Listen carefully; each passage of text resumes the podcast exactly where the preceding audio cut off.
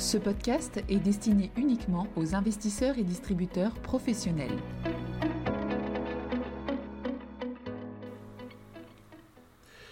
Bonjour à tous, bienvenue dans cette édition de 5 minutes pour comprendre, où nous allons parler des comités de politique monétaire de la Fed et de la BCE de décembre 2023. Avant de commencer, rappelons le contexte qui prévalait au moment de ces comités de politique monétaire. L'événement qui a frappé les observateurs sur les derniers mois, c'est la forte décrue de l'inflation. En zone euro, l'inflation totale a atteint 2,4% en novembre, alors qu'elle était encore supérieure à 5% cet été. Et l'inflation sous-jacente a également confirmé sa décrue en tombant à 3,6% en novembre, alors qu'elle était elle aussi supérieure à 5% cet été. Aux États-Unis aussi, l'inflation a fortement baissé, l'inflation totale est tombée à 3,1% en novembre et l'inflation sous-jacente à 4%, et il y a des raisons de penser que l'inflation continuera à baisser en raison de la prise en compte avec retard du fort ralentissement des loyers. Cette forte décrue de l'inflation a eu pour conséquence que certains faucons, notamment Isabelle Schnabel pour la BCE et Christopher Waller pour la Fed, ont nettement adouci leur discours. Schnabel a repris la phrase de Keynes Quand les faits changent, je change d'avis. Et Waller a pour sa part indiqué que la baisse de l'inflation pourrait nécessiter des baisses de taux en 2024, alors qu'il avait été un fervent partisan des hausses de taux en 2022 et 2023. Bref, il était largement attendu que la BCE et la Fed laissent leur taux directeur inchangé et commencent à évoquer le sujet de la baisse des taux. Alors comme cela était largement anticipé par les marchés financiers, la BCE et la Fed ont toutes les deux laissé leur taux directeur inchangé, la première laissant son taux de dépôt à 4% et la seconde sa fourchette de taux directeur à 5,25-5,50%. Toutes les deux ont laissé entendre que les taux directeurs étaient désormais à leur pic et on peut désormais considérer que le cycle de hausse de taux est terminé des deux côtés de l'Atlantique.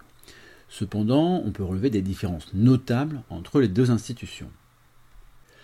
La Fed devrait baisser ses taux directeurs avant la BCE via les projections de taux directeurs des membres du FOMC, les fameux DOTS, la Fed a donné quelques indications chiffrées sur les futures baisses de taux.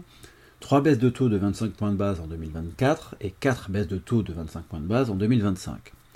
Ces indications valent ce qu'elles valent, mais elles ont le mérite d'exister et de dessiner une trajectoire. Jérôme Powell n'a pas du tout essayé de maintenir une quelconque posture dure sur l'inflation et a évoqué le risque d'attendre trop longtemps pour baisser les taux. Il a d'ailleurs expliqué que les membres du FOMC avaient déjà discuté de baisse de taux. Du côté de la BCE, on sent plus de patience sur le sujet de la baisse des taux. Christine Lagarde a clairement dit, et cela se tranche avec Jérôme Powell, que le Conseil des gouverneurs n'avait pas du tout discuté des baisses de taux, et a estimé que le moment n'était pas venu de baisser la garde sur l'inflation, et a mis l'accent sur le fait que l'inflation domestique, liée au salaire et au profit unitaire, a peu baissé et qu'il faudrait des éléments démontrant son retour à la cible. Dans ce cadre, Christine Lagarde a insisté sur les données publiées en début d'année 2024 sur le marché du travail, qui seront particulièrement importantes. Une autre grande différence porte sur la politique de bilan. Ici, la BCE est très en retard sur la Fed. La Fed a commencé son programme de réduction du bilan, le quantitative tightening, en juin 2022, alors que la BCE n'a commencé qu'en mars 2023, et seulement pour une partie de son portefeuille de titres, les titres détenus dans le cadre du programme APP. En répondant à une question, Jérôme Powell a donné l'indication qu'il y aurait un moment, dont le timing est difficile à évaluer, à partir duquel la Fed devrait arrêter sa politique de quantitative tightening, car celle-ci aura trop réduit les liquidités excédentaires. Pour la BCE, c'est tout le contraire, car la réduction du bilan sera accélérée à partir du deuxième semestre 2024, avec les titres détenus dans le cadre du programme PEPP. E Bref, il y a des points communs et des différences entre la BCE et la Fed, retiendra que le cycle de hausse de taux de ces deux grandes banques centrales est terminé et que c'est désormais des baisses de taux qui sont devant nous. Surtout, la BCE et la Fed vont toutes les deux désormais faire face à un nouveau chantier, essayer de déterminer le point d'atterrissage des taux directeurs en 2024-2025 et surtout trouver comment parler du rythme et de l'amplitude des baisses de taux, ce qui n'est pas une mince affaire. Merci de votre écoute et à bientôt.